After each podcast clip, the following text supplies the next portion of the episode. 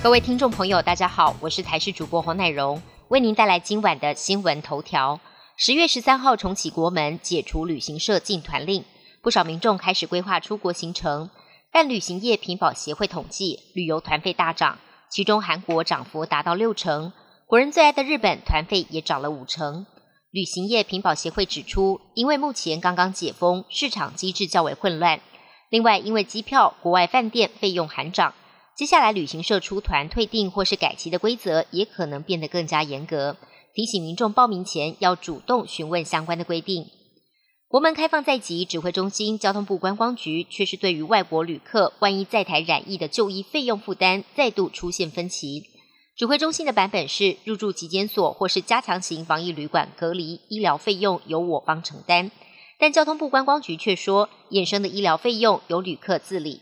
对此，观光局回应，因为对于医疗的部分，哪些公费、哪些自费，他们并不清楚。为了避免日后纠纷，以含瓜性的方式跟旅客告知，提醒可能会有自费的情况。但怎么会一个政府出现两种政策版本，还是让民众傻眼。公费流感疫苗十月一号开打，第一阶段针对六十五岁以上长者、医师人员等开放施打，第二阶段十一月一号再开放五十到六十四岁的成人。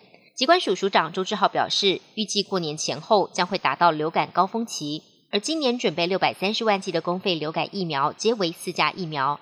机关署喊话，符合接种资格的民众尽快施打。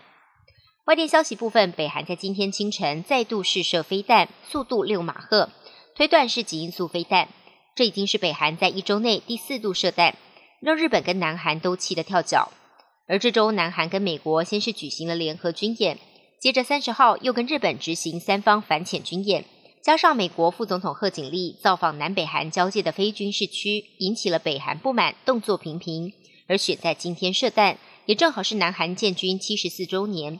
南韩总统尹锡悦发表演说时，也向北韩提出严正警告。特斯拉 AI 日在昨天登场，执行长马斯克终于对外展示各界引颈期盼的人形机器人。他慢慢走上台，还跟观众挥手。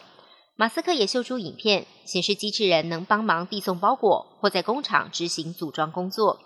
马斯克强调，未来目标要量产数百万台的机器人，并把售价压低到两万美元以下，也就是六十万台币。不过，目前机器人原型还很不灵活，不论外形或是功能，都还远不及当初所构想的。人长得太高，连搭飞机都得大费周章。金氏世界纪录现存最高的女性是二十五岁的土耳其软体工程师盖尔吉，她的身高有两百一十五公分。为了让她搭机到美国旧金山参加金氏世界纪录的活动，航空公司拆掉客舱的六个座位，安装一具担架床，让她一路躺到旧金山。去年十月，金氏世界纪录组织认证盖尔吉是世界上现存最高的女性，也是手指最长、手掌最大、背部最长的女性。